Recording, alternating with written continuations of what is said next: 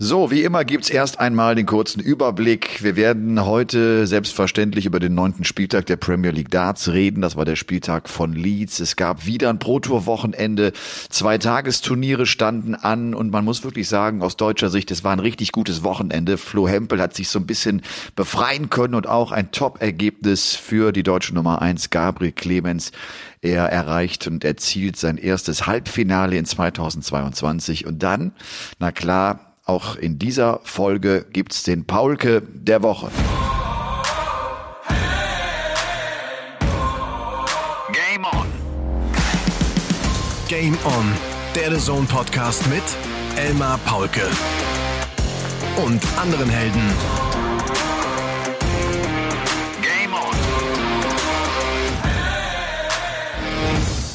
Ladies and Gentlemen, hier kommt ein kleiner Trommelwirbel. Schnallt euch an, macht euch bereit. Diese Runde, Ladies and Gentlemen, geht rückwärts. Volle Granate, Renate. Hier ist euer Lieblingspodcast. Hier gelten auch Werte wie Bodenständigkeit, wie Verlässlichkeit, wie Zielgenauigkeit, wie Treue, Liebe. Ganz viel Liebe. Hier ist Game On mit der 100. Folge. Triple 20, Doppel 20 und eigentlich viel, viel lieber. Es wird eigentlich nie gespielt. Bullseye, Bullseye, das wollen wir normalerweise sehen.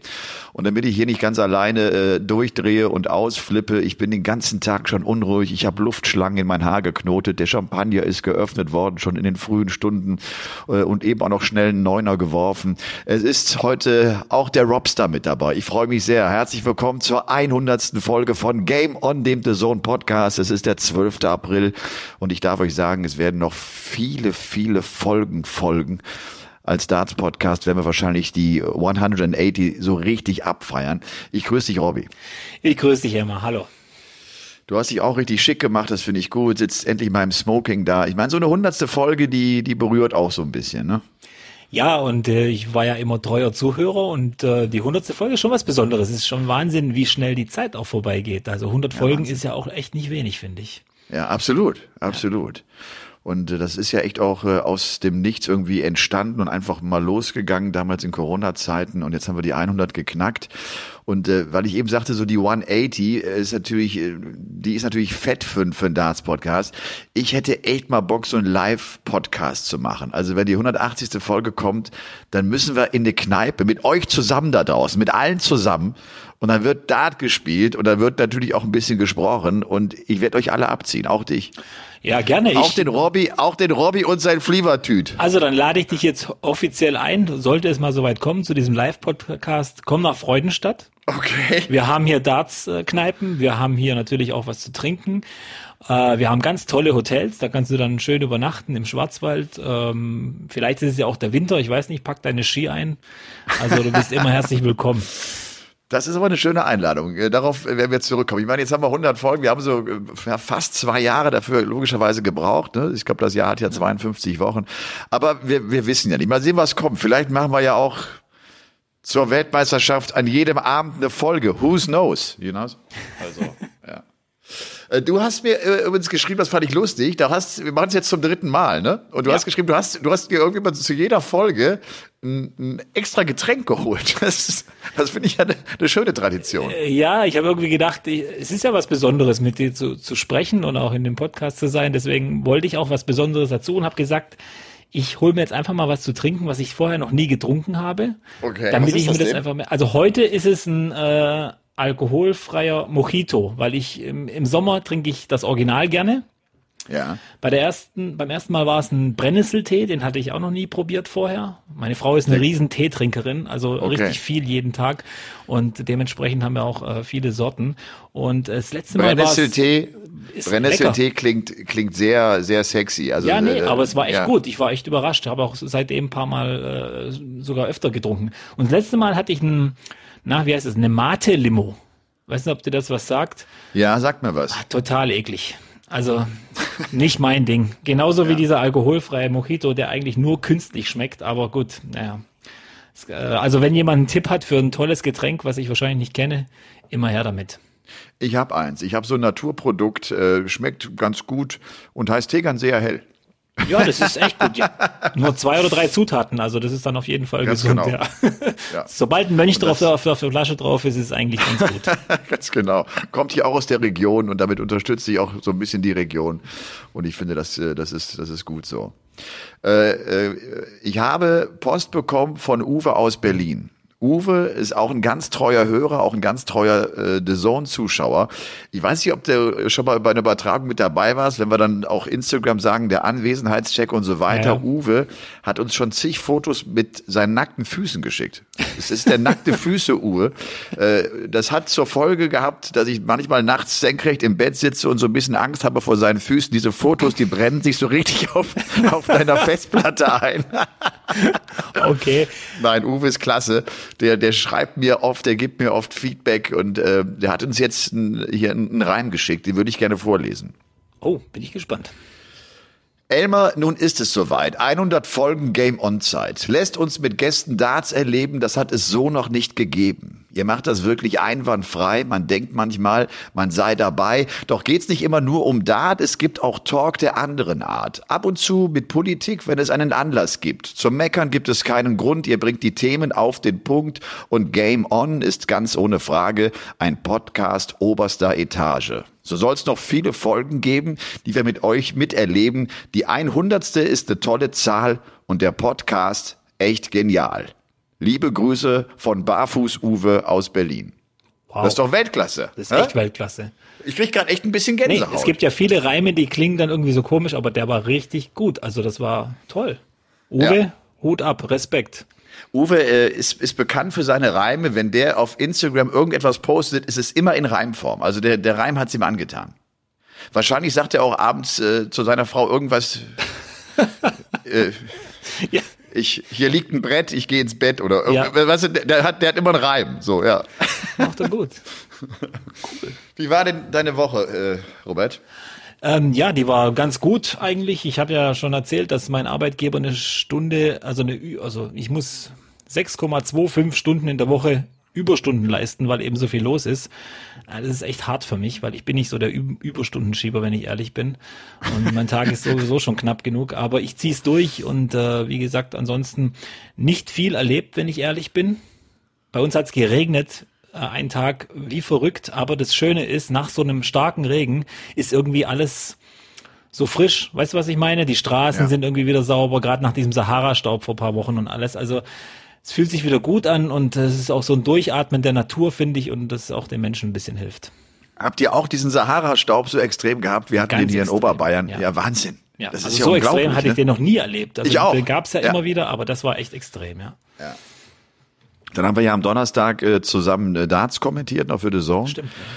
Du und ich, äh, ich bin, ich habe das letzten Montag schon gesagt. Es ist wieder Montagabend übrigens äh, und wieder so 21 Uhr. Das ist die Zeit. Dann hat, äh, hat der Robby die Kinder ins Bett gebracht und hat jetzt die Ruhe. Ich kenne das. Das ist, ich kenne das ganz genau. Das ist äh, wunderbar. Dann hat man dann mal abends so ein bisschen Zeit einfach auch. Ne, das Genau. dann, dann macht's, glaube ich, einen besonders Spaß.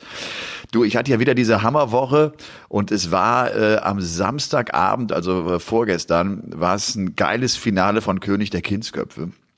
El Mario 501 im, in einem echt teuren Zwirn im Smoking. Ich habe auch so ein bisschen moderiert, das wird ja irgendwann auf RTL zu sehen sein. Und es hat echt Spaß gemacht. Danach noch mit großer Aftershow-Party. Meine Tochter war zum ersten Mal jetzt auch bei so einer Unterhaltungsshow mit dabei. Also klar, die waren ja auf Darts-Events und sowas schon mitgenommen, aber jetzt so zum ersten Mal mit dabei. Und die hat dem äh, Alten mal gezeigt, äh, was eine Hake ist auf so einer Aftershow-Party. Wir waren so spät im Bett oder so früh, möchte ich sagen. Und dann hatte ich ja am Sonntag noch die Bundesliga-Sendung. Aber hat alles geklappt. Es hat alles geklappt, es war alles gut. Und von daher war das echt ein, ein cooles, ein aufregendes Wochenende irgendwie. Hat echt, hat echt Spaß gemacht. Jetzt muss man nur Ja. noch mal sagen, König der Kindsköpfe, das habe ich ja schon gehört, aber du warst ja auf paar Dingern. Welche Promis waren denn da nochmal? Äh, es, das waren jetzt ja vier Folgen, die wir Ja, aufgenommen haben. Ne? Das Finale ist mit Olli Pocher, mit Guido Ah, ja. Kanz und mit Martin Rütter. Ja, ja, ja. Und da bist du halt in der Moderation unten natürlich auch gefragt äh, zu reagieren, weil Olli Olli war in Topform. Also ich habe echt, ich habe ich hab mich abends so echt kaputt gelacht. Olli war echt in Topform und es hat echt Spaß gemacht. Ja, war echt gut. Naja, du, äh, ich habe äh, ich hab eine gute Aktion. Äh, vielleicht hast du das schon mitbekommen. Äh, läuft auf The Zone. Die machen das zusammen mit Indeed.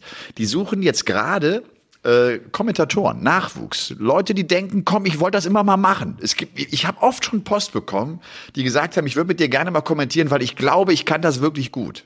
Mhm. Und äh, der Sohn hofft auch vor allem auch Frauen und Mädels zu bekommen, die, die da sich mal trauen und einen Kommentar abgeben. Das ist denen wichtig. Und da gibt es jetzt so eine Aktion, wo man sich bewerben kann und The Zone schnappt sich dann einen Gewinner und der, der kriegt einen Mentor und das wird bezahlt. Das wird, glaube ich, sogar in der Dokumentation verfasst und man kann sich bis zum 1. Mai bewerben. Ich meine, du bist ja als Experte, würdest du dir das, wenn du hast, du bist jetzt schon so lange auch als Experte mit ja. dabei, du hast schon viele, viele Stunden moderiert und kommentiert. Würdest du dir das zutrauen, auch alleine so einen Dartsabend zu machen? Nein würde ich mir wahrscheinlich nicht zutrauen, weil Warum? ich äh, ähm, November 2018 habe ich das zum ersten Mal mit dir gemacht bei der Zone. Ich muss sagen, ich hatte es mir deutlich einfacher vorgestellt. Auch diese, Ex also es war ja nur Expertentätigkeit, weil du denkst irgendwie, ja, du musst ja nur ein bisschen reden, aber sobald dieses Mikro an ist und dir jemand sagt, du bist live zu hören, das ist schon, ich war ganz kleinlaut irgendwie und es hat auch echt eine Weile gedauert, bis ich dann so ein bisschen selbstbewusster wurde. Also viele stellen sich das, glaube ich, sehr einfach vor, das Ganze. Und äh, ich habe einen riesen Respekt bekommen vor, vor dieser Arbeit vor allem. Äh, nicht nur, es ist ja nicht nur die, diese Stunden, die man da sitzt und kommentiert, es ist ja so viel Vorarbeit. Man muss ja so viel vorher machen, dass man auch äh, was zu erzählen hat, dass man auf jede Situation reagieren kann und so weiter. Also ich würde mir jetzt das nicht zutrauen, wenn ich ehrlich bin, trotz der Erfahrung jetzt als Experte immer wieder. Äh, ich glaube, genau was, was viele, glaube ich, unterschätzen ist, klar, du hast, man hat ein Wissen und wenn du ja für das Fernsehen kommentierst, anders als im Radio vielleicht noch, du musst das Wissen ja auf den Punkt bringen, weil es muss ja dann kommen, wenn das Bild zu sehen ist. Also genau. Also ich kann mir ganz viel über Phil Taylor überlegen, aber solange Phil Taylor nicht im Bild ist, äh, musst du es nicht haben. Aber wenn er im Bild ist, dann musst du genau die richtige Geschichte haben. Da musst du diesen Moment haben. Da musst du in der Birne einfach einigermaßen schnell sein. Und ich glaube auch, es dauert eine Weile, bis man so seine eigene Art gefunden hat und auch so ist, wie man vielleicht auch dann im Alltag ist. Also dass man so seine Eigenart so entwickelt und sich auch das zutraut und traut zu leben ne? und auch steil zu gehen, auch wenn vielleicht einige sagen, bist du geistesgestört? Ja, aber so bin ich halt. Das ist so, das bin ich, ne? So und das auch dann äh, wirklich durchzuziehen. Also nochmal. Äh, 1. Mai, bis zum 1. Mai kann man sich bewerben. Die, da wird auch gerade so ein bisschen Werbung schon geschaltet. Wer Lust hat, macht das einfach mal mit. Ich finde das auch eine, echt eine, eine schöne Idee wer weiß, das hätte ich auch mal gerne in den 90er Jahren gehabt, sowas, ne? Ja. ja. Wie bist du denn da eigentlich dazu gekommen, wenn ich, also es gab ja solche Aktionen damals natürlich nicht. Ja. Wie, wie rutscht man überhaupt da rein in dieses Milieu? Du, ich habe ja wirklich im Radio begonnen. Jetzt habe ich nicht viel Radio gemacht, aber das damals, das ging wirklich im Radio los für Radio Köln, für Radio RPR. Da habe ich zumindest mal immer so dreiminütige Live-Schalten gehabt und dann saß ich äh, bei den Kölner Haien im, im, im Eisstadion, war beim FC Köln. Das war eigentlich ganz cool und bin ja dann zum DSF, ne, zum Deutschen Sportfernsehen und dann gab es eine große Tennisredaktion. Tennis war dann ein wichtiges Thema. Und dann habe ich einfach einen gehabt, der gesagt hat, weißt du was, Elmar, du machst das. Du bist inhaltlich so stark, geh rein, und dann merkte man plötzlich auch erst so ein bisschen, übrigens fällt mir gerade ein, wie ich das sage, wie bei Russ Bray. Also da merkte man, oh, der hat aber eine angenehme Stimme, das ist echt ja. sehr, sehr schön. Ne? Russ ist ja auch so, den haben sie gefragt als in der Kneipe irgendwie als Caller und dann sagten sie dann erst, als er durch das Mikro sprach, was hast denn du für eine Stimme so? Das ist ja Wahnsinn, ne? Ja. ja. So war das dann auch und dann du, dann, dann ging die Reise ja los. Es wurden wieder äh, Pfeile geschmissen ja. am Wochenende. Ich, ich wirklich, ich empfinde diesen Turnierplan, so habe ich das, glaube ich, noch nie empfunden, gerade für die Premier League-Spieler als unfassbar geballt. Die haben ja nicht ein Wochenende mal frei. Ja, ich glaube, jetzt, jetzt kommt ja so eine, so eine, ja, nee, es kommt keine Pause. Wir, wir jetzt kommt European ja, Tour. Jetzt kommt European ja. Tour erstmal, genau, ja. über so Osterwochenende auch noch. Also auch das finde ich ein bisschen, naja, man hätte es vielleicht nicht unbedingt ich weiß, es hat Tradition äh, an Ostern, aber trotzdem, ich finde, so ein paar Feiertage hätte man den Spielern lassen können. Der Turnierplan wird sich, glaube ich, erst im Sommer so ein bisschen entwirren. Und äh, ja. da haben dann die Spieler dann in August, glaube ich, wo sie dann nichts haben. Außer es ist das wieder irgendwo World Series. Also und die wird ja. sein, genau. Die wird sein, noch, ja. Und dann sind ja auch wieder gelesen. die Top Guns, ja. Genau. Und äh, ja, habe ich heute gelesen. Fallon Sherrock, hast du gesehen? Für alle World Series Events äh, eingeladen. Was ist der kleine Bonus? Ja, ich meine, ich find's okay, es ist ein Show-Event, alles gut, äh, aber Johnny Clayton hätte ich auch zum Beispiel so, wäre so ein Typ, wo ich sage, ah, der hätte, den hätten wir vielleicht auch ein paar Mal öfter einladen können, wenn ich ehrlich bin. Allein schon wegen dem letzten Jahr, was so unglaublich war bei ihm. Aber gut, ist eine andere Geschichte. Aber wie gesagt, der äh, Turnierplan für Premier League-Spieler und die Spieler, die dann noch die World Series bestreiten, unfassbar. Also, ja. wie gesagt, äh, ich glaube, das härteste Jahr bisher, glaube ich, in der Darts-Zeitgeschichte, ja. das es gab. Das wird nicht mehr lange dauern. Das habe ich irgendwann schon mal gesagt. Ich, ich kenne das ja aus dem Tennis. Im Tennis ist es ja so, dass du äh, ja sogar äh, so zwei, drei Turniere parallel stattfinden lässt. Ja. Also das eine ist in Südamerika, das andere ist in Europa und dann und dann teilt sich die Tour auch so ein bisschen ja, auf. Ja. Die einen gucken jetzt im Tennis noch auf welchem Belag bin ich besser, aber das wird wahrscheinlich irgendwann so kommen, wenn wenn die Anzahl an Spielern derart zunimmt, wirst du auch nicht mehr bei jedem Turnier immer alle Top Guns haben. Dann macht sich natürlich auch die Tour so ein bisschen öffnet sich dadurch und vielleicht entstehen auch Möglichkeiten, um mal äh, Turniere zu gewinnen. Auch wenn wir ja an diesem Wochenende wieder neue Sieger haben. Das macht wirklich großen Spaß, wie ich finde. Es war jetzt äh, das zwölfte und das dreizehnte Players Championship Turnier, das stattgefunden hat. Hab mal auf die Averages geschaut. Jetzt äh, Players Championship Nummer zwölf. Erst, wenn ich das richtig gesehen habe, erst zum zweiten Mal ist so ein Gesamtaverage von über 93 gespielt worden. Letztes Wochenende war das, glaube ich, auch der Fall. Ja. Äh, das, das ist schon gut. Und ich hatte es eingangs gesagt, äh, es war echt ein erfolgreiches Wochenende der Deutschen. Auch wenn der höchste Average des Tages in der ersten Runde von Luke Humphreys gespielt wurde, der spielt eine 115. Das erlebt man ja auch nicht ganz so oft. Also das ist cool. Der Sieger dieses zwölften Players Championship Turniers heißt, und das hat mich echt überrascht, weil er gerade eigentlich in irgendeiner Formkrise steckt und mal so ein halbes Jahr hatte, wo das gar nichts lief, Dirk van Dijvenbode. Der kann seinen zweiten Turniersieg in seiner Karriere feiern. Der gewinnt im Finale gegen Ryan Searle mit 8 zu 7, der offenbar auch wieder echt in Form ist. Der war ja letzte Woche auch schon mit einem Sieg dabei. Und Dirk van Dijvenbode also echt mit einem tollen Auftritt. Und er schlägt unter anderem Flo Hempel, der jetzt sein erstes Achtelfinale erreicht hat. Ja. Und das ist echt, glaube ich, ein ganz, ein ganz wichtiges Turnier, ein ganz wichtiger Tag für Flo gewesen. Der hat ja bis hier nicht einmal die dritte Runde erreichen können. Ja. Ich glaube, acht Erstrundenniederlagen erlebt. Das geht auch echt an die Substanz. Ne? Das geht also auch an die Birne, ans, an, an dein Selbstwertgefühl. Du zweifelst natürlich an dir. Du, du, du weißt natürlich, es funktioniert. Er hat ja auch einige Ergebnisse dabei gehabt. Äh, 5 zu 6 verloren, äh, ab und zu mal unglücklich. Dann waren wieder komplette, ja, wie soll ich es nennen, äh, Spiele dabei, wo er dann unter 90 im Average spielt, was ja auch wirklich nicht so sein Niveau ist. Äh, ich sehe ihn schon deutlich über 90 spielen eigentlich. Aber du hast schon recht, ich glaube, das Wochenende, wenn es jetzt äh, der Trend kommt nach, nach oben, was ich hoffe, würde er sich sicher dieses Wochenende merken, wo es dann ein bisschen wieder losging. Und ich glaube, er hat es heute auf Social Media gepostet dass er viel trainiert hat und auch den Kopf so ein bisschen freikriegen musste und wieder, wieder quasi in Fahrt kommen musste. Vielleicht, ja, letztes Jahr hat er ja ja gar nicht gespielt, ich glaube das erste Drittel vom Jahr, äh, ja. soweit ich weiß. Die erste ich, Hälfte, glaube ich, fast. Ne? Ja, ja, und äh, ich meine, er muss jetzt auch Gas geben. Äh, es geht langsam äh, Richtung Entscheidung äh, zu Pro Tour Order of Merit. Da muss er irgendwie zur WM kommen, ist ganz klar. Er will sicher nicht auf irgendeinen Qualifier oder sonst irgendwas hoffen. Und ich glaube auch, dass er die Qualität hat, so über die zur WM zu kommen. Und ja. jetzt muss ein kleiner Run kommen. Vor allem ist natürlich auch echt bitter, dass er jetzt ein paar European Tours verpasst, also keine Quali geschafft hat. Für Prag hat er es jetzt geschafft, muss man sagen, Gott sei Dank. Aber ansonsten muss er da auch ein bisschen Gas geben noch, ja. Ja. Äh, Flo äh, gewinnt gegen Ross Montgomery, gegen den Schotten John Henderson, den hat er mit 6 zu 2 geschlagen und schlägt in der dritten Runde Gabriel Clemens mit 6 zu 3. Und das war übrigens ein richtig gutes Match, beide so mit einem 100er Average. Äh, aber am Ende also der Sieger äh, mit einem 6 zu 3 hieß dann Flo Hempel und wie gesagt Achtelfinale sein bislang bestes Ergebnis. Bevor wir auf die Deutschen zu sprechen kommen, vielleicht auch nochmal so der Weg von Dirk van Dijvenbode äh, der, der war mit einem 110er Average gegen Danny Baggish gestartet. Der kam also richtig gut ins Turnier. Vielleicht ja auch nach einer langen Durststrecke mal so der Moment, wo er vielleicht auch dann selbst denkt, geil, es läuft heute gut. So, du kommst gut in den Tag rein.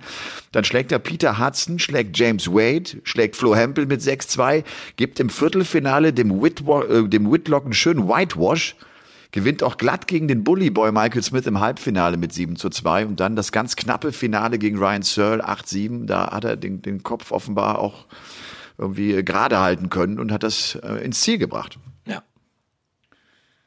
Ähm, die Deutschen also wir haben schon gesagt, äh, Gaga dritte Runde gegen Flo Hempel raus. Schindler, Martin Schindler kriegt in der dritten Runde Haue von Johnny Clayton, weil du das auch eben sagtest, so, äh, den muss man mit reinnehmen. Ich finde auch gerade wieder, er kriegt seine Konstanz aus dem letzten Jahr wieder hin. Der spielt jetzt vom Standard her unheimlich hoch. Also wenn der auch Matches verliert, dann verliert er irgendwie mit einem 102er Average, okay, da war der andere noch einen Ticken besser. Er schlägt hier äh, Martin Schindler mit einem 109er Also auch nicht ganz so schlecht.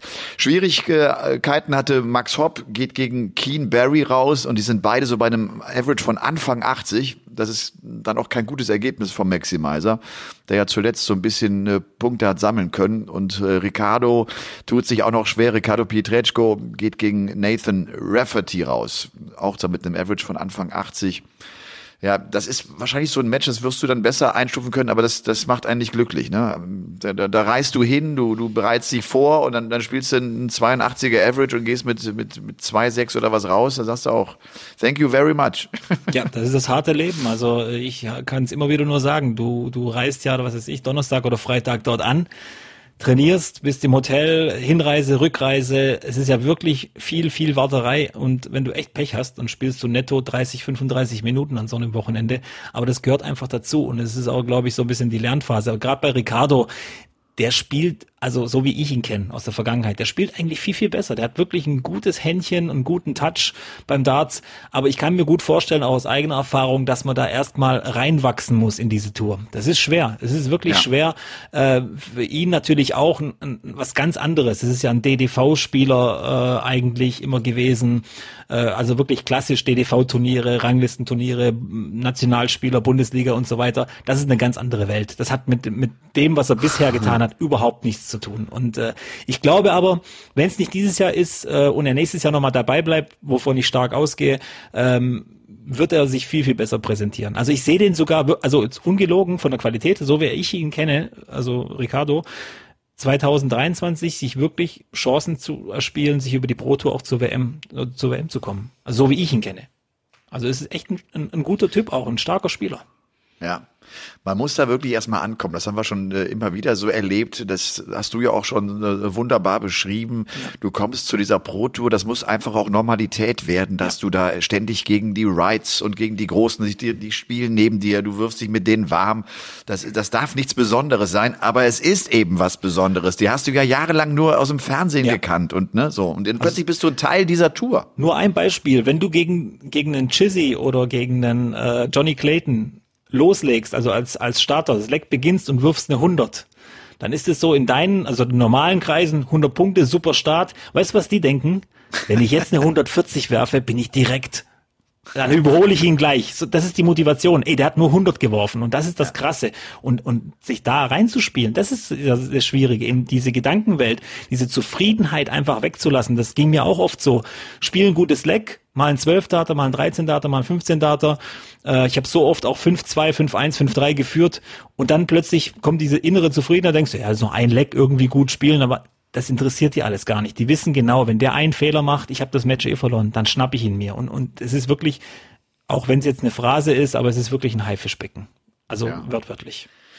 Ja, und, und, äh, und dann musst du ja auch irgendwie bei dir selbst bleiben. Also ständig den Druck zu haben, dass du von dir erwartest, dass du besser spielst, als du es eigentlich kannst, macht dich auch kaputt. Ne? Dass du immer ja. denkst, ich muss, ich muss jetzt diese 100 spielen. Nein, du kannst aber mit 92 ein Match gewinnen. Ja. Machen die übrigens auch. Ne? Ja, machen, machen die auch und das ist ja auch dann die, die große Fähigkeit. Du, und äh, das ist ja so ein Wochenende, wo, wo die großen äh, Top Guns aus den Top 5 äh, letztlich keinen Erfolg haben. Vielleicht auch damals so den Überblick, das, das interessiert mich immer so. Wie haben die, wir haben die alle gespielt. Also MVG geht zweite Runde raus gegen Scott Waits an Tag eins, spielt aber eine 100er oder 101er Average eigentlich gut, macht am Sonntag eine Pause, tritt nicht an. Peter Wright, dritte Runde gegen den Spanier José Justicia am Samstag, am Sonntag zweite Runde gegen Scott Mitchell raus. Gervin Price spielt ein 95er Average gegen Gordon Mathers und verliert das Achtelfinale am Samstag. Und am Sonntag geht er gegen den Tschechen Schaganski raus spielt ein 85er Average. Also Gerben Price, ich sage das deshalb auch, weil der ja zuletzt schon sagte, boah, bin gar nicht in Form, hab gerade nicht das Gefühl, ist die schlechteste Phase so ungefähr meiner Karriere. Das darf man bei dem ja echt nicht vergessen, dass als der auf die Tour kam vor fünf, sechs Jahren, bei dem ging's immer nur bergauf. Also ja. man hat ja ganz oft so diese Entwicklung, du kommst auf die Tour, du spielst ein gutes erstes Jahr und kriegst gerade im zweiten Jahr Probleme, diese Ergebnisse zu bestätigen. Vielleicht jetzt das, was Flo Hempel gerade hat. Das ist eigentlich ein schwieriges Jahr. Trotzdem, bei dem ging es immer nur bergauf. Der hat sich in der Weltrangliste mit jedem Jahr steigern können, bis er irgendwann Top 16 war und irgendwann die Nummer 1 der Welt war. Und vielleicht hat er jetzt mal so ein Jahr, wo er echt kämpfen muss, obwohl das ja eigentlich auch bislang äh, gut läuft. Aber jetzt gerade spürt er irgendwie, es ist gar nicht so einfach. Vielleicht noch abschließend, Johnny Clayton spielt ein Viertelfinale am Samstag, aber auch da geht gegen Damon Hatter raus und beide mit einem fast 100er Average, also auch das ist ein gutes Match von ihm und am Sonntag ist es dann ein Achtelfinale. Und dann habe ich mich am Sonntag, ich weiß nicht, wie es dir ging, habe ich mich echt gefreut, weil Nathan Aspinall äh, nochmal ein Turnier gewonnen hat. Und der hat auch eine harte Zeit gerade, hat ja diese Handgelenksverletzung und ja. das äh, ist immer noch nicht so richtig überwunden, aber er hat äh, es nochmal geschafft, schlägt im Finale überraschenderweise den Kanadier Matt Campbell mit 8 zu 6. Also nicht, dass Espinel ihn überraschend schlägt, sondern dass der Campbell da überraschend im Finale steht.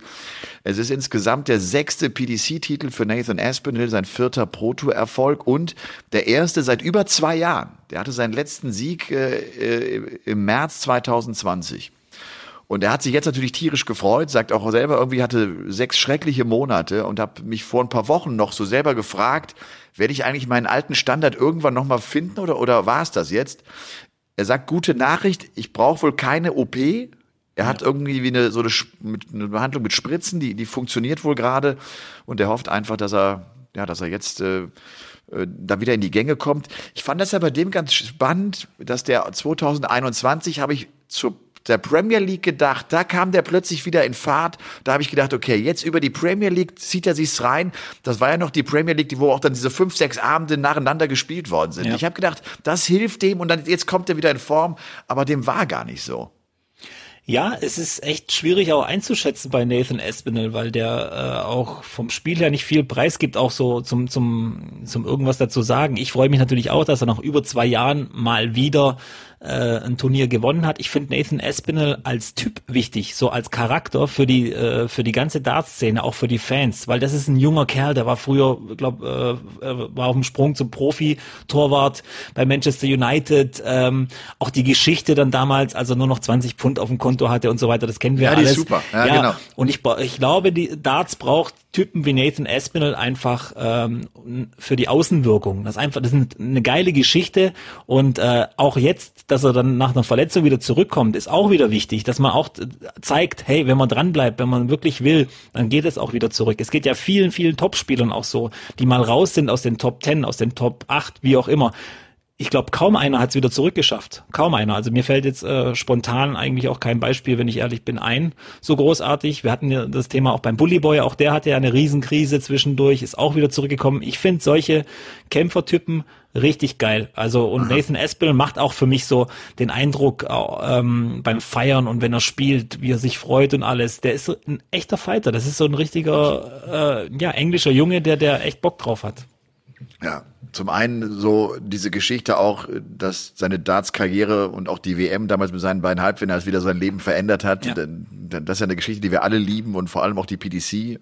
Und äh, ich finde, Nathan Aspinall ist mental, wenn ich den so im Match sehe, einer der besten auf der Tour. Ja. Ich finde, der, der ist unfassbar gut. Der gibt nie auf. Und wenn der einen Moment ergreift, wo er das Gefühl hat, ich komme jetzt wieder ins Match zurück, der ist so präsent. Der ist ja. auch dem Gegner so präsent und zeigt dem Junge, ich bin jetzt wieder da, pass auf. Du das musst ist mal, super. Du musst mal darauf achten, wenn er unter Druck gerät. Er holt ja diese, diese den Dart aus der linken Hand immer so ein bisschen so robotermäßig aus. Je mehr Druck er kriegt, desto spannender die Partie wird, desto maschineller wird diese Bewegung von links in den rechten Arm. Muss echt mal drauf gucken, das ist mir echt okay. aufgefallen. Ich glaube, das ist auch so sein, sein, sein mentales Ding, um wieder runterzukommen. Was bei MVG so ein bisschen die Socken sind, sind glaube ich bei Espinel dann, ist bei Espinel dann diese, dieser Prozess Darts von links nach rechts in die Hand holen. Muss echt mal drauf achten, fällt mir immer wieder auf und gerade in den Situationen, wo es eng wird. Und das finde ich cool, dass der sich auch Gedanken macht drüber. Also das ist, ich glaube nicht, dass bei, bei einem Spieler wie Nathan Espinel irgendwas zu, zufällig passiert. Mhm. Und ist ja auch einer, der ganz oft, wenn er gerade auch bei der WM so in den ersten Jahren, wenn er so enge, umkämpfte Partien gewinnt, der ja auf die Knie sagt. Also der macht sich irgendwie so einen Druck, ne? Der, ja. der steht so unter Feuer, äh, aber, aber kann das trotzdem am Ende handeln. Also er, er gewinnt die Partien ja auch. Ne? Der kommt ja auch dann da durch. Aber da, da denkst du manchmal echt, hey, nimm, nimm mal ein bisschen Druck raus. Das, das ja. tut ja nicht mehr gut. Das, das kostet auch wahnsinnig viel Kraft übrigens, ne? wenn, du, wenn du da so in so, so einer Anspannung stehst, wie er da auf der Bühne steht. Ja. Ja, guter Typ. Also freut mich sehr für ihn, dass er da hoffentlich wieder rankommt. War übrigens an 14 gesetzt, hat das Turnier gewonnen. Vielleicht auch da mal kurz zu die Ergebnisse. Sein Weg zum Sieg. Er schlägt Mernon in der ersten Runde, auch nur mit einem 85er Average. Dann schlägt er den Nathan Rafferty, Andy Bolton kann er bezwingen. Äh, Scott Mitchell, die O-Weltmeister, schlägt er mit 6 zu 1. Der kommt ins Viertelfinale und gibt nur fünf Legs ab bis dahin. Und dann kommt Drop Cross, dann wird's ein bisschen enger mit 6-3. Dann schlägt er im Halbfinale Brandon Dolan 7-3. Also auch das letztlich alles unter Kontrolle und hat dann äh, dieses äh, Finale gegen Matt Campbell 8 zu 6 Wobei Matt Campbell erst der dritte Kanadier ist, der ein Pro-Tour-Finale erreicht. Finde ich auch irgendwie einen, ganz schönen Wert oder so eine ganz, ja. ganz schöne Notiz. Matt Campbell, der im Halbfinale und das auch wirklich großer Applaus und es hat mich riesig für ihn gefreut. Er schlägt im Halbfinale Gabriel Clemens. Gaga mit dem ersten tollen Ergebnis, der ja echt in den letzten Wochen kämpft. Der, wir hatten das letzte Woche schon gesagt, er postet gerade wenig, er trainiert viel, der, der, der, der wartet darauf, dass es wieder Klick macht. Und wenn du ein Halbfinale erreichst, dann hat's Klick gemacht. Ja, auf jeden Fall. Also es war ja auch wirklich alles so ein bisschen ah, vorbereitet für einen Überraschungssieger an dem Tag. Ich hatte ja den ganzen Tag so ein bisschen gehofft, es wird Gaga ah, und ich habe mir dann auch nochmal angeschaut, danach, nach dem Match gegen Matt Campbell, dieses Halbfinale, wenn du dir anguckst, Restpunktzahlen bei Gaga, als Matt Campbell ausgemacht hat. 36, 77, 4, 8, 40, 20, 16. Es war. Also ich, ich habe das Spiel jetzt nicht verfolgt äh, oder so, also in Bildern, aber ich kann mir vorstellen, da waren ein paar bittere Lecks dabei für Gaga, weil jedes Mal, wenn du so tief bist, dann waren auch die Chancen da. Gerade so Lecks, wo er dann 4, 8, 16 und 20 Rest hat. Ich kann mir vorstellen, dass da einige Leckdarts daneben gegangen sind. Echt ja. schade, aber auch natürlich Respekt. Äh, Matt Campbell ist ein super Spieler, letztes Jahr die Challenge Tour gewonnen. Dass der gefährlich ist, äh, haben wir lang gewusst und ich glaube auch, dass der ähm, so langsam reinkommt in diese Tour und endlich mal seine Qualität auch zeigen kann. Was ich auch ganz cool finde, er ist ja die ganze Zeit mit Jeff Smith dort zusammen. Die haben da wohl zusammen eine Wohnung irgendwie und ähm, posten da ja auch relativ viel, wer gerade mit Kochen dran ist und mit Putzen und so weiter. Matt Campbell scheint auch einen ganz, ganz trockenen Humor zu haben. Also ist ja, glaube ich, auch so, so ein Typ, der in Kanada eigentlich äh, im Wald lebt und, und da sein Holz selber hackt und, und auf die Jagd geht und so weiter. Ähm, irgendwie ein interessanter Typ auch. Und ja. äh, für mich immer noch einer der geilsten Nicknames ever. Ja. Ginger Ninja, oder? Habe ich gerade auch gedacht. Da muss ich ja, jedes Mal lächeln, wenn ich das höre. Absolut geil. Ja, ist gut. Ja, genau. Der, du sagst auch gerade, vielleicht schafft er den Sprung. Wir haben ja gedacht, als er die Challenge Tour gewann, dann war man gespannt, auch so, wie gut ist er beim World Cup, äh, der Ende des Jahres gespielt wurde und, und was macht er bei der WM. Da hat er es irgendwie nicht umsetzen können, noch nicht auf der großen Bühne. Aber mal gucken, äh, vielleicht wird das ja. Äh, der Weg von Gaga ins Halbfinale, der muss ganz schön kämpfen zum Auftakt gegen Glenn Durant, der aber auch nur ein 75er Average spielt und trotzdem ist es am Ende ein 6 zu 5 für Gabriel Clemens. Dann spielt er gegen Steve Beaton, da weiß ich, den, den mag er, den Bronze Adonis, ja. den, den hebt er immer heraus, so auch als ein Vorbild von ihm. Ne? So ja. nach dem Motto, du musst nicht nur die Eins sein, um eine erfolgreiche Karriere zu haben. Auch Steve Beaton hat eine sehr erfolgreiche PDC-Karriere hingelegt. Ist ja auch ein BDO-Weltmeister, aber diese ganz großen Dinger waren es ja äh, auf dem PDC-Circuit dann nicht. Er schlägt Damon Hatter, der gerade echt richtig gut ist, der auch ein 102er Average gegen ihn spielt mit 6 zu 4. Und er schlägt im Achtelfinale John Henderson. Dann ist es im Viertelfinale John Lukeman. Und im Halbfinale, wie gesagt, dann die Niederlage gegen Matt Campbell. Die anderen Deutschen, Shindy geht in Runde 1 raus. Er verliert äh, sozusagen die Revanche. Er verliert gegen Flo Hempel. Knapp wird 5 zu 6. Die beiden geben es sich auch ordentlich. Ne? Das sind immer enge Dinger. Das ist echt ganz spannend. Der Max Hopp geht raus gegen Brandon Dolan, auch in Runde 1. Flo, also schlägt Schindler zum Auftakt, verliert dann in der dritten Runde gegen Luke Mann. Und Ricardo Pietreczko geht gegen Jack Main raus, ebenfalls in Runde 1, also genauso wie bei Max Hopp, zwei Erstrunden-Niederlagen für Ricardo Pietreczko. Und dann war es das mit diesen beiden Players Championship Turnieren Nummer 12 und 13. Es werden ja 30 gespielt. Sind es 30 oder 31, jetzt sage ich was hier. Also mindestens 28, soweit ich weiß, aber ich ja. äh, habe schau jetzt mal, die Schau mal kurz nach, wenn, oder schauen wir nicht nach, ist auch nicht so wichtig. Es sind auf jeden Fall noch, noch einige. Wir haben, es sind einige, ja. Ja, ganz genau. ich bin mal gespannt, ich weiß gar nicht in den Terminkalender, ob sie noch mal so eine Art Super Series hinlegen. Sie hatten ja schon drei Stück, drei haben sie ja gemacht, äh, ob sie das noch mal machen. Ich kann es mir nicht vorstellen, weil, wie gesagt, die Belastung ist schon extrem und drei Turniere hintereinander, ist schon heftig. Ist schon heftig, ja. ja. Ja. Du, äh, der Spieltag von Leeds, äh, haben wir gemeinsam kommentiert. Äh, am Ende hieß der Sieger Michael van Gerven. Ja. Holt seinen dritten Tagessieg sozusagen, seinen, kann den dritten Spieltag gewinnen und äh, festigt auch seine Position da an, an Position eins in der Tabelle. Leeds war ein cooler Spieltag, ein gutes Publikum, eine gute Arena, einiges los. Wie hat's dir gefallen? Ja, ich habe mich so ein bisschen wieder gefühlt wie vor drei, vier Jahren. MVG gewinnt den Abend, äh, James Wade kommt irgendwie ins Finale. Keine Ahnung, es war, es war schon gut, aber das Publikum, da hast du recht, wenn ich mich jetzt nochmal dran erinnere, war echt cool. Also die haben gut gefeiert. Wir haben ja immer mal wieder kurz mal nichts gesagt, um einfach so die Atmosphäre auch mal wirken zu lassen. Die hatten ein paar coole Sachen so drauf, fand ich. Ähm, ja, also wenn jeder Premier League Abend so ist wie der, mal abgesehen jetzt, die Ergebnisse können sich natürlich äh, ändern, ähm, macht es echt Spaß. Die Premier League macht schon Spaß. Also ich, ich bin ja immer, ich versuche ja immer absichtlich irgendwelche Kritikpunkte zu finden oder irgendwas nicht zu verstehen oder nicht zu mögen. Aber ich muss sagen, die Premier League dieses Jahr gefällt mir richtig, richtig gut. Ja, Gary Anderson hatte abgesagt äh, wegen Corona, hat auch deshalb dieses Wochenende nicht gespielt. Und dann waren es erst ziemlich glatte Matches im Viertelfinale. Das einzig enge war der Sieg dann von James Wade über Gerben Price, das 6 zu 5.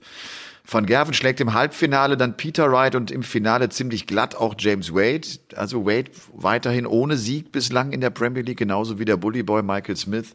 Und jetzt führt Van Gerven das Ganze an mit 22 Punkten vor Clayton, Wright, Wade, Cullen, Price, Smith, Anderson. Also das ist sozusagen die Reihenfolge. Aber man muss trotzdem sagen, es hat ja gerade erst die Rückrunde begonnen. Es gibt ja fünf Punkte für einen Tagessieg. Du kannst mit zwei, drei Siegen alles noch korrigieren. Auch Gary Anderson da auf der Position acht. Also entschieden ist da noch gar nichts. Nee, also ich glaube auch nicht, dass jemand sagt, Gary Anderson kann keine drei Premier League Abende gewinnen. Das wären dann schon 15 Punkte, die er da holen könnte, also nur an drei Abenden. Ähm, es wird schwer. Also ich gebe es ehrlich zu, auch als Gary äh, Supporter, äh, ich oute mich mal, äh, wünsche ich es ihm natürlich, aber ich sehe ein bisschen schwarz, dass Gary da noch unter die Top 4 kommt. Und äh, es wird umkämpft, vor allem, glaube ich, um den vierten Platz. Da wird es richtig eng. Das zeichnet sich jetzt schon so ein bisschen ab. Ja. Ja, und dann wird es vielleicht so auf wirklich auf die letzten Spieltage vor dem Playoff sozusagen ankommen, Ja. wenn er mal dann durchstarten kann und vielleicht nochmal so richtig zupacken kann. Und das Witzige wird sein, die Spieler, die dann verpassen, auf Platz sechs oder fünf stehen, ich glaube, die werden sich gar nicht dran erinnern, dass sie zum Schluss irgendwie am letzten Spieltag was nicht gewonnen haben. Das ist alles schon entschieden in den ersten paar Wochen. Wer da direkt da ist und von Anfang an fightet, glaube ich, das sind die Macher so ein bisschen. Deswegen mache ich mir auch ein bisschen Sorgen. Joe Cullen hat da ein bisschen liegen lassen die ersten Wochen. Äh, Michael Smith, also da weiß ich schon gar nicht mehr, was ich sagen soll. Der, der, der ist ja wirklich ein kompletter Problemfall. Äh, also da technisch. Es ist, es, ich ich, ich verstehe es nicht. Der ist so gut, Elmar. Du hast ihn ja schon so oft gesehen auf der Eurotour. Was der spielen kann, ist unglaublich, oder eigentlich? Und es sieht Du ja so aus. Ja, ja.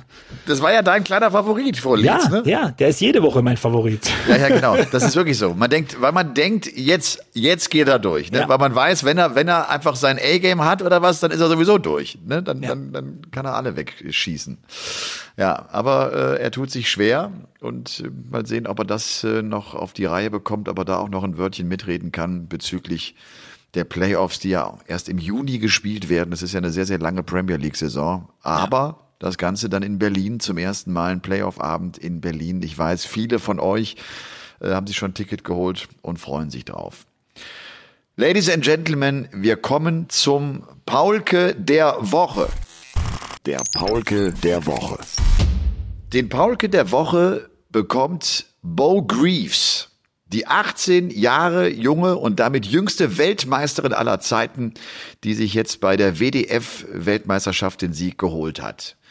Bo Greaves kommt aus Doncaster, hat äh, vor fünf Jahren, also schon mit 13 damals gesagt, ich werde irgendwann Weltmeisterin werden. Das ist ein Riesentalent immer schon gewesen mit einer überragenden Jugendkarriere auch. Ihr Bruder Taylor hat sie zum Darts gebracht und der kam wohl irgendwann, habe ich jetzt eben noch mal gelesen, runter ins Wohnzimmer zum Papa, der auch ein guter Dartspieler war, so auf Pappebene und hat gesagt, das ist unglaublich, die Kleine ist echt gut, die musst du mit den Papp nehmen. Dann hat, dann hat die schon mit zehn Jahren als Mädel in der Pappliga, also mit Männern gespielt. Das ist natürlich auch sensationell. Hat dann mit 19 den Durchbruch bei den Damen geschafft. Erstaunlicherweise im letzten Jahr nochmal mit der Titis so ein bisschen Probleme gehabt, so während der Corona-Zeit. Und jetzt holte sich also im Alter von 18 Jahren diesen WDF-Weltmeistertitel und das erst bei ihrer zweiten WM-Teilnahme. Sie schlägt Kirsty Hutchinson, die auch erst ihr Debüt hat, 21 Jahre jung. Die bezwingt sie im Finale mit 4 zu 0 und gibt in diesem Finale nur ein einziges Leg ab. Spielt im Finale den besten Average des Turniers, ein 92er Average, wirft 580er und äh, wirft, glaube ich, ein 11 Data und ein 12 Data. Die spielt also auch ein ganz, ganz hohes Niveau zwischendurch. Und äh, es ist am Ende eine WM, ein 32er Feld, bei der sie 25.000 Pfund kassiert. Ich sage das deshalb, weil endlich mal ein bisschen auch am Preisgeld bei den Damen geschraubt wurde. Bei der BDO, glaube ich, waren es nur 12.000, 12.000, ja. ne, die die Damen bekommen haben. Was ja ein absoluter Witz und eine absolute Frechheit ist, bedenkt man, dass die Männer immer diese 100.000 kassieren. Und jetzt also zumindest mal 25.000 und sie ist damit die sechste Weltmeisterin in der Geschichte nach der äh, großartigen Trina Gulliver, Anastasia Dobromislova, die ja auch einige Male die Weltmeisterschaft gewinnen konnte, Frances Hansela, Lisa Ashton natürlich und Mikuru Suzuki ist, äh, du, du hast ja letzte Woche, glaube ich, auch schon mal kurz äh, von, von Bo Greaves die, äh, gesprochen. Die ist jetzt irgendwie nicht der ganz neue Stern. Man hat die schon länger auf, äh, auf, der, auf, auf, auf der Platte und, und weiß, wie gut die ist. Äh, ist die besser als Fallon Sherrock? Lass mich mal diese Frage direkt so stellen. Oh, gemeine Frage, oder? Ja. Ähm, ich glaube, im Moment es, äh, glaube ich, noch, noch ne, ein zu kleiner Zeitraum, um das zu beurteilen. Man müsste es auch vielleicht mal im direkten Duell oder nach mehreren Jahren, könnte man, oder nach mehreren Monaten, wenn sie mal auf der gleichen Tour spielen oder so, kann man das vielleicht sagen. Aber im Moment, ich weiß nicht, wie Fallon Sherrock im Moment spielt. Das ist jetzt mein erstes Problem. Aber ich habe jetzt von vielen Engländern schon gehört, dass Bo Greaves ähm, noch nicht mal an dem kratzt, was sie eigentlich spielen kann. Also da gibt's viele, die sie wohl schon beobachtet haben, ähm, auf County-Ebene, auf Ranglistenturnieren in England. Die muss teilweise noch besser spielen, als das, was wir gesehen haben. Und ich meine, WM-Finale ein Leck abzugeben, erstes Set spielt sie in 104er Average. Also Klar, das ist wie immer so eine Momentaufnahme, aber ich glaube, Aber dass da, trotzdem. die ist 18, Ja. die ist 18. Das heißt, Ja. da sind noch so viele Jahre, was passieren kann. Du musst ja nur mal rechnen, äh, MVG mit 18 und MVG mit 26. Was in diesen acht Jahren passiert ist, mit allein mit ihm, von der, von der, von der Leistung her. Und bei Bo Greaves fällt eben auch auf, vom Wurfstil her, das sieht so sauber aus, äh, irgendwie alles, äh, ja, auch so, so einfach und, und so natürlich. Deswegen glaube ich, also wenn du mich jetzt, wenn ich jetzt, äh, wenn du mich jetzt auf eine Antwort festnagelst, ob Bo Greaves besser ist als Fallon, Fallon Sherrock, sage ich noch nicht. Noch Okay, nicht. ja. Aber hat ein großes Potenzial und was du auch sagst, ich meine, den ersten Satz mit einem 104er Average, das heißt ja auch, du kommst auf die Bühne, es ist dein großes WM-Finale, du bist 18 Jahre jung, du bist unerfahren, aber haust mal eben äh, so einen Start da rein. Den musst du ja auch erstmal spielen. Es gibt ein Video von ihr zusammen mit MVG, das ist echt auch schon einige Jahre her und da, da spielt sie gegen MVG ein Leg und sie startet mit der 140. Und da sagt der MVG schon zu ihr, ey du, wenn du das machst, dann kannst du auch hier mit uns Männern spielen und lacht sich, und lacht sich kaputt, weißt du? Ja, ja. Und bald, und bald hat er sie äh, im Nacken hängen. Ja. bald, bald ist sie dabei, pass mal auf. Also das würde mich sehr überraschen, wenn, wenn Bo Greaves nicht äh, in naher Zukunft in Richtung PDC geht. Ja. Und was, was, man, was man vielleicht auch noch sagen muss, mental war es ja auch eine extreme Leistung. Sie war von Anfang an die Favoritin bei diesem Turnier. Also als klar war, dass Anasto äh, Domobonislova nicht spielen darf und Fallon Sherrock nicht spielen wird und Ashton ja sowieso nicht, ähm, war sie wirklich die haushohe Favoritin. Und dann musst du den Druck aber auch noch handeln und sagen, okay, ich bin die Favoritin und das dann bis, bis zum Titel ist auch ja oft schwer. Und Ja. wir hatten ja über sie geredet, ich glaube sogar nach dem Podcast noch ein bisschen miteinander und ich hatte mir ja gewünscht, die Zahl 33. Ich habe mir ja gewünscht, dass Luke Littler bei den Männern Weltmeister wird, dann, Ja, genau. dann wären die zusammen 33 Jahre alt gewesen. Das wäre eine Sensation gewesen. Absolut. Wie weit ist denn der gekommen? Zweite Runde war er dann raus, äh, auch er wahrscheinlich an den Erwartungen so ein bisschen gescheitert, aber hatte auch, glaube einen starken Gegner dann. Ähm, aber auch der, ich meine, mit 15 bei, in der zweiten Runde bei der WM rausgehen, es gibt schlimmere Probleme, oder? Das äh, glaube ich auch, ja. Also toller Erfolg, genau. Ja, das ist einfach, das, das bleibt spannend und das äh, ist, glaube ich, immer mehr die Tendenz, das erleben wir ja auch in Deutschland, dass wir jetzt echt immer wieder viele junge Spieler nachkommen, die dann auch sehr schnell vielleicht auch mal so in, in die Weltspitze vorkommen, ne? die dann plötzlich so einen kleinen Lauf schieben und dann sind sie auch schon da. Aber Elmar, fällt dir was auf? Wir haben ja vorher geredet, deine, ich habe dir ja über die Anfänge deiner Karriere geredet, da fiel ja dann DSF. Und du kannst ja sicher noch an DSF-Zeiten dran erinnern, dass du als Kommentator auch oder als so in der, alle in der Dartszene, wir haben ja gelächzt nach guten deutschen Ergebnissen. Dass man mal endlich jemanden nennen kann, oh, der spielt mal gut. Jetzt haben wir ja wirklich Woche für Woche irgendwie eine, so ein super Ergebnis aus deutscher Sicht. Wir reden hier so von so vielen Namen. Hätte ja, hätten ja auch viel, nicht viele gedacht. Und das ist eine geile Entwicklung, finde ich. Und es dauert einfach eine Weile. Und äh, die Leute wollen immer sofort, oh, Gabriel Clemens war im Viertelfinale bei der WM, jetzt muss er nächstes Jahr Weltmeister werden. Nee, er muss überhaupt nichts. Das war ein super Start. Und äh, ich glaube, dass wir uns über längere Sicht auch als drittgrößte Dartnation weltweit äh, ja behaupten werden. Bin ich mir ziemlich sicher. Wenn wir sie nicht vielleicht sogar schon sind. Ja, bin ich mir auch sicher. Und äh, das ist ja auch immer eine Frage, die ich äh, regelmäßig gestellt bekomme, gerade wenn es in Richtung WM geht und dann, wenn irgendwie Zeitungsinterviews und sowas sind. Wann haben wir denn einen deutschen Weltmeister? Ich sage denen auch, wir werden ihn nicht in diesem Jahr haben, aber wir werden ihn bekommen. Ja. Bei dem, was da gerade passiert, wo sich Strukturen neu definieren, wo es viel, viel mehr Möglichkeiten gibt, wo einfach auch junge Spieler realisieren, es ist viel Geld drin. Ich kann mir auch echt einen großen Traum äh, äh, verwirklichen. Äh, wird wird das funktionieren? Wir haben zu viele Einwohner. Also weißt du, Ja. wenn das die Niederlande mit 17 Millionen Einwohnern schafft und in England, warum, warum soll das kein Deutscher sein, wo wir hier über 80 Millionen haben? Warum soll es da nicht das große Talent geben? Und wir haben viele Talente. Das ist eine Frage der Zeit.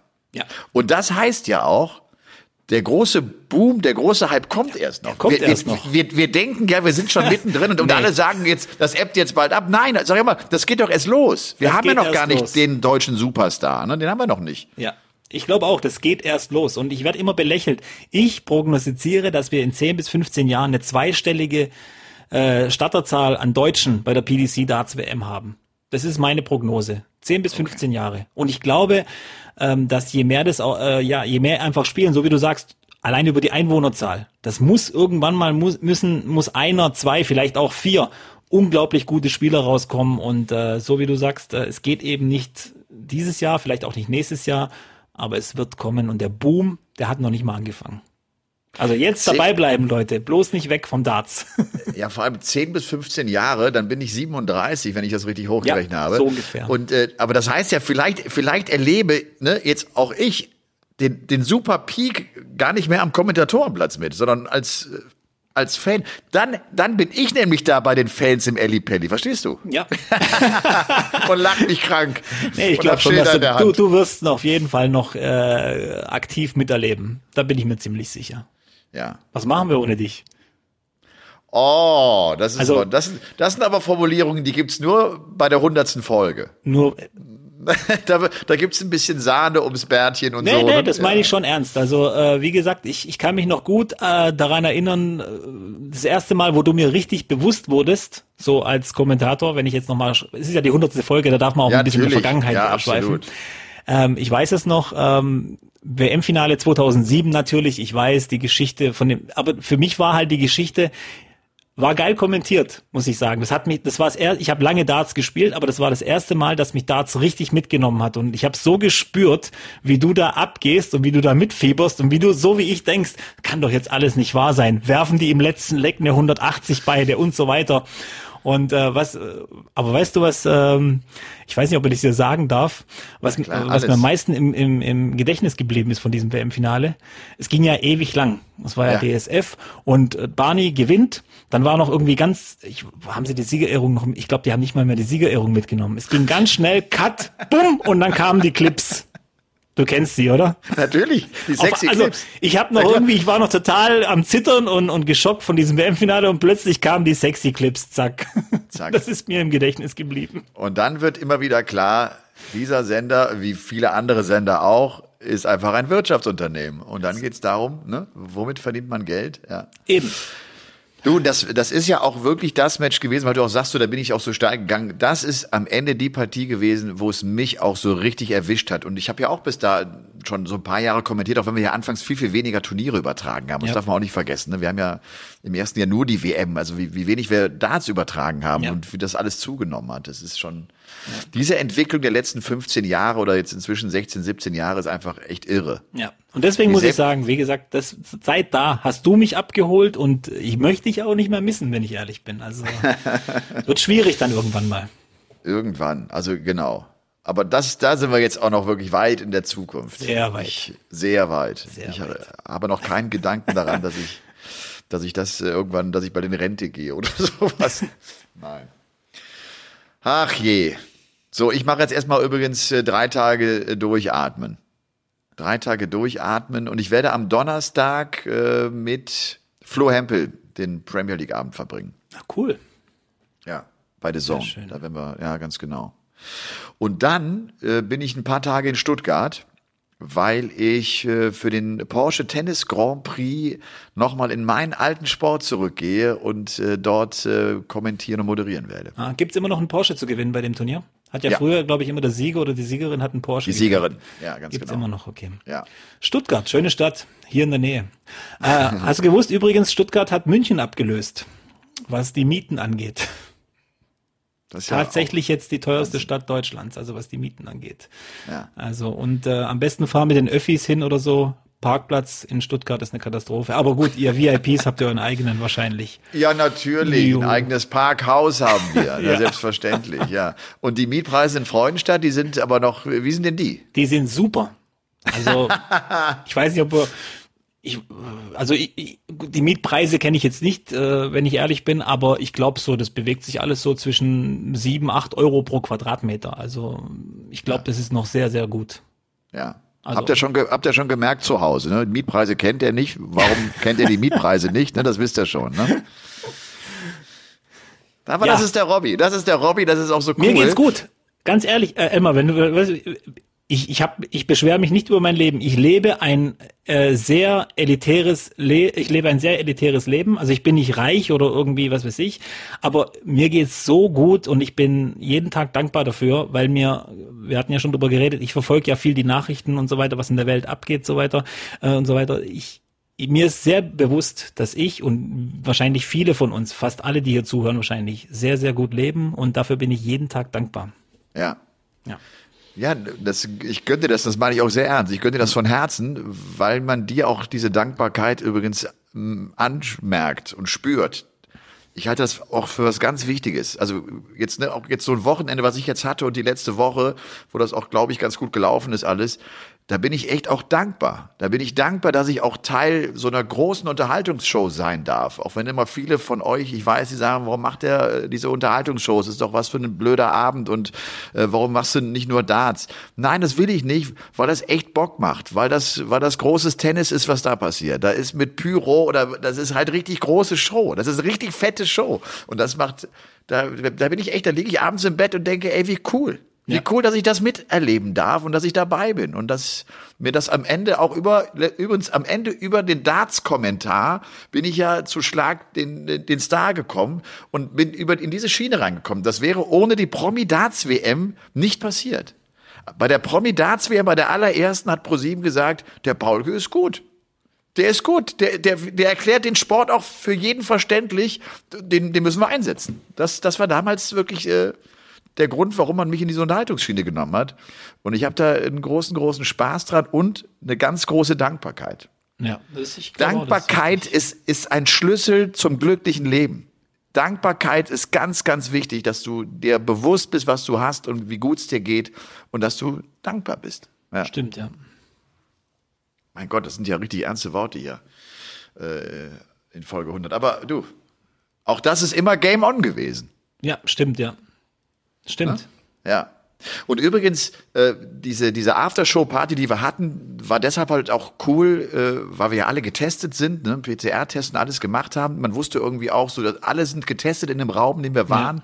Und man, man konnte irgendwie auch äh, befreit feiern. Auch das hat echt Spaß gemacht, dass du uns einfach mal wieder mit, mit, mit, mit 20, 30, 40, 50 Leuten zusammen warst und äh, geschnackt hast und dann äh, kamen sie mit Pizzastücken vorbei und äh, Getränk und hier und da, weißt du, das hat einfach Bock gemacht, so, weißt du, das war, ich, ich kann das gerade nicht ganz verstehen, äh, diese, diese maskenfreien Zonen und äh, meine Kinder sagen, aber es ist doch keine Maskenpflicht mehr. Ich sag doch, wenn der Supermarkt voll ist, ziehe ich natürlich eine Maske an. Also ich, wir haben doch Inzidenzen äh, in einer Höhe, vor der wir vor zwei Jahren noch äh, in Lockdown gegangen wären. Also Da noch- schlimmer wahrscheinlich. Also wenn wir das vor zwei Jahren so gehabt hätten, ich, Ja. ich will gar nicht wissen, was passiert wäre. Ja, die Situation hat sich eben geändert. Ähm, Ich glaube auch das Bewusstsein der Leute ist natürlich jetzt weg von Corona hin zu zum Krieg in der Ukraine und so weiter. Und äh, ist halt auch, unser Leben ist einfach zu schnelllebig. Und ich hab, befürchte auch, dass in ein paar Wochen dann vielleicht auch dieses Ukraine-Thema gar nicht mehr so thematisiert wird, wie, wie es eigentlich sollte. Und dass dann wieder was Neues ist. Äh, irgendwie jeden Tag. Man wird komplett overload. Heute wieder eine Ministerin zurückgetreten und so weiter. Also man, man kommt gar nicht mehr hinterher. Aber ähm, ja, ich muss aber auch zugeben, ich weiß nicht, ist immer schwierig über das Thema zu reden, aber diese maskenfreie Zone, als dieser Montag war, dieser erste, an dem das in Kraft trat, ähm, hatte ich Mittagspause und bei uns ist gleich so ein Rewe äh, neben neben der Arbeit und ich habe reingeguckt so, also wirklich wie so ein Kind, das so in den Laden reinguckt und sehe, okay, da ist leer.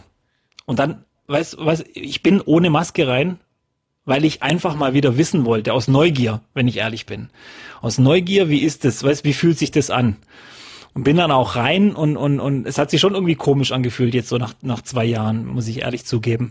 Ich war jetzt seitdem nicht mehr einkaufen, äh, aber äh, ich glaube, ich gehöre dann auch eher zu denen, wo dann erstmal das Ding wahrscheinlich aufbehalten, wenn dann was los ist. Ich weiß auch nicht warum, aber wie Doch, gesagt, ist immer schwierig. So das Thema, glaube ich, ist, du wirst immer tausend verschiedene Meinungen haben oder wie auch immer, ist mir auch jetzt egal. Das war halt aus reiner Neugier wollte ich es einfach mal testen. Ich weiß nicht, wie es dir gegangen wäre, wenn du es gesehen hättest oder oder ob es Menschen vielleicht da draußen gibt, die auch so gedacht haben, ah, ich möchte einfach mal wieder wissen, wie das ist. Das Feeling, keine Ahnung, war vielleicht blöd oder wie auch immer. Soll jeder Nein. denken drüber, wie er will, aber ähm, äh, war irgendwie, ähm, aber trotzdem befremdlich das Gefühl dann da, da reinzugehen. Aber ich kann mich noch gut dran erinnern, wie ich echt da davor stand letzte Woche und ah, was mache ich jetzt? Wie soll ich jetzt? Ich habe auch geguckt, sind da drin Leute, aber da waren keine und so weiter. Weißt, dann hätte ich mich so orientieren können. Tragen Ja, ja, die jetzt eine, schon. tragen die Ja, keine. Und ich finde auch, das ist eine echt äh, komische Situation, weil jetzt auch wieder alles gespalten ist. Irgendwie die einen sagen, ja, super, mache ich nicht mehr mit der Maske. Die anderen sagen, klar, die behalte ich auf. Soll ja jeder so machen, wie, er- wie, wie, wie er denkt äh, im Endeffekt. Aber trotzdem wieder irgendwie so ein Ding, wo du in der Luft hängst. Und das finde ich immer schwierig. Ich habe auch gern klare Regeln, wenn ich ehrlich bin. Und es ist vor allem jetzt, ich bin ja auch selbstständig. Ja. Weißt du, wir haben vor jeder Produktion, vor jeder Übertragung, wir machen immer einen Test. Und wenn Ja. ich übrigens positiv bin, Dann- habe ich den Job in der, in der Sekunde sofort verloren. Genau, Ich dann- werde kein, ich werde kein Geld bekommen, selbst wenn ich da hingeflogen bin nach Köln. Und das, wenn ich positiv bin, ist mein Job sofort weg. Genau. Und das, das musst du ja fast schon wirtschaftlich mit einplanen, dass du das irgendwann im Jahr auch mal passieren wird. Hoffentlich nicht äh, in den Momenten, wo du denkst, du hast einen ganz guten Deal irgendwie äh, Ja. einfahren können. Ne? Und Ja, geht vergisst um- man immer. Ey, das, das ist echt wirklich jedes Mal, du gehst, ich gehe vor jeder Show gehe ich immer PCR-Test, Antigen-Test und dann hoffst du und denkst, boah, zum Glück negativ. Ja, man vergisst Weiter. wirklich Ja. immer. Ich, ich habe ja den großen Vorteil, wenn ich jetzt, keine Ahnung, krank bin, egal was ist, das Geld kommt trotzdem am Ende des Ja. Monats, weil es eben äh, Angestelltenverhältnis ist. Ja, ja, ja. Ach ja. So, jetzt war das Folge 100 von Game On. Wir müssen vielleicht irgendwann mal, äh, dann lade ich dich auch nochmal, da bist du auf jeden Fall dabei, Robby, dann machen wir mal so einen, so einen Podcast, der mal richtig schön so ein paar Stunden geht. Verstehst du? mit ein paar Stunden dann mit ein bisschen Dart spielen zwischendurch, einfach mal Strecke machen. mal weiterreden, weißt du, mal andere Themen aufgreifen. Es gibt ja so einen Podcast, ich habe gerade den, den, den Titel nicht ganz im Kopf, wo ja der Gesprächspartner äh, sich vor so ein Codewort aussucht und erst wenn er dieses Codewort nennt, endet dieser Podcast. Da wird dann auch da wird, da wird gegessen, da wird gekocht zwischendurch so ungefähr. Kannst ja alles machen. Ja, Und das, das geht teilweise bis, äh, bis, bis vier, fünf Stunden. Ne? So. okay.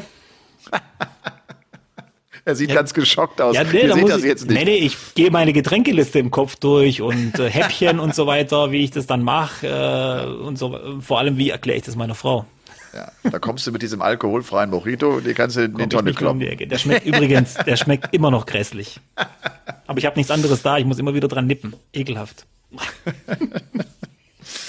Oh Mann. Wirst du äh, für Sport 1 irgendwas machen jetzt Premier League am Donnerstag? Nein, nein, nein, ich habe schön frei am Donnerstag, äh, muss nichts machen und ähm, freue mich auch extrem. Und nächste Woche soll ja richtig gutes Wetter werden, oder diese Woche soll ja richtig gutes Wetter werden. Werd mit den Kids natürlich was unternehmen. Ähm, ich gehe morgen mit äh, meinem großen Sohn das erste Mal ins Schwimmbad. Also er ist Ja. jetzt zwei Jahre alt, war noch nie. Er ist jetzt 22. Ja. Genau, ja. Der ist zwei Jahre alt und darf zum ersten Mal ins Schwimmbad und da freue ich mich extrem drauf. Weil er ja genau äh, im März 2020 geboren wurde. Und da ging ja das Ganze los mit Corona und so weiter. Das heißt, er, er kennt noch diese, dieses normale Leben noch gar nicht. Deswegen freue ich mich drauf, äh, das mit ihm zu erleben und viele andere Sachen. Fahrradfahren kann man dann wieder und so weiter. Ja. Also ganz normal Fahrradfahren, nicht das, was du als Fahrradfahren siehst. Gell? Nicht, dass wir uns da falsch verstehen. Er ist halt schon zwei. Wie, wie, ja, ja, ganz Und, kurz. und, und den, und den schicke ich dann mal eben halt äh, so, so, so, so, so 500 Höhenmeter hoch. ja, Nein. wir sind auf 700, ne, wir sind auf 800 irgendwas Metern, also wir sind schon ganz gut. Übrigens, weil ich mir alle 99 Folgen bisher angehört habe Ja. und ja auch viel über über Fahrradfahren, über die Tour Transalp, äh, äh, Transalp, ja. Transalp äh, mitgekriegt habe. Wie ist da der Status? Ganz kurz nur. Der Status ist äh, der, dass äh, die Tour Transalp ja genau äh, stattfindet, wenn es den World Cup of Darts Ah, gibt. Hast Und das ja. ist wirklich etwas, wo ich echt dran ein bisschen, ja, wo ich nicht so genau weiß, was ich mache. Man sagt ja irgendwie, weißt du, so im Nachhinein wirst du wahrscheinlich sagen, ey, dann gut, dann verpasst du den World Cup of Darts. Nein, nein, nein, so auf Spaß keinen macht. Fall, auf keinen Fall. Weißt du warum? Wir beide, ne? Ja, ja, ja, das, das ist ja das Einzige, wo ich, wo ich, äh, ich rufe ja bei The Zone jedes Jahr an und sage, ihr, könnt- ihr braucht mir als Experten gar nicht mehr buchen, alles um, aber bitte lasst mich diesen World Cup of Darts äh, als Ja. Experten begleiten, weil das ist so mein Lieblingsturnier. Da kann ich so viel drüber reden, weil diese ganzen E-Data und diese irren Typen auf einmal auftauchen. Ja. Liebe ich einfach. Deswegen, auch wenn es weh tut, wir machen den World Cup of Darts. Wir machen den World wir Cup of machen den Darts, World Cup ja. of Darts, ja. Ja. wichtig. Aber ansonsten, du, ansonsten äh, trainiere ich, ich, ich trainiere hier drin auf der Rolle, bin also noch nicht draußen, weil es mir jetzt noch zu kalt ist, weil ich auch das Equipment dann so nicht habe. Äh, aber mach das auch jetzt nicht irgendwie sechs, sieben Stunden am Tag, äh, sondern halt eine, anderthalb, zwei, so, ne? Aber Ja. bin schon noch im Training und bin fit. Ja. Und äh, macht weiter Spaß, aber freue mich jetzt auch bei dem Wetter auch jetzt gerade natürlich, wenn es jetzt bald rausgeht, das ist noch was ganz anderes. Macht viel mehr Spaß, äh, in der Natur hier rumzufahren. Gerade wirklich, muss ich echt immer sagen, ich komme ja aus dem Rheinland gebürtig äh, und dann bist du hier in, in Oberbayern in Richtung Allgäu. Ey, das ist das, äh, ich habe das schon so oft gesagt, das ist landschaft, landschaftlich so wunderschön. Du hast, es ist fast egal, in welche Richtung ich hier fahre. Ja. Es ist immer total schön. Also es- das ist ein Traum. Ja. Ja. Dann warte mal ab auf den Live-Podcast aus Freudenstadt. Hier kannst du dein Fahrrad auf jeden Fall mitnehmen. 2024. Und dann machen wir nämlich, und dann sind wir live und dann senden wir einfach stundenlang. Genau. Also, das war's mit Folge 100 von Game On. Robert, es hat viel Spaß gemacht. Vielen, vielen Dank, dass du dir Zeit genommen hast. Und. Äh, wir hoffen, ihr hattet auch Spaß zu Hause. Ihr könnt ruhig nochmal auch Fragen stellen und uns äh, hier ein bisschen ein paar Sprachnachrichten dalassen, fällt mir gerade ein. Warum eigentlich nicht? Oder auch ein schönes Intro. Und nochmal der Dank auch an Uwe für diesen wunderbaren Reim hier zur 100. Folge. Und dann hören wir uns nächste Woche wieder. Wie gesagt, Donnerstag, klar Premier League mit Flo Hempel bei The Zone. Und äh, lasst euch die Woche über nicht ärgern. Habt eine gute Zeit. Robby, dir auch eine gute Woche und viel Spaß mit den Kids.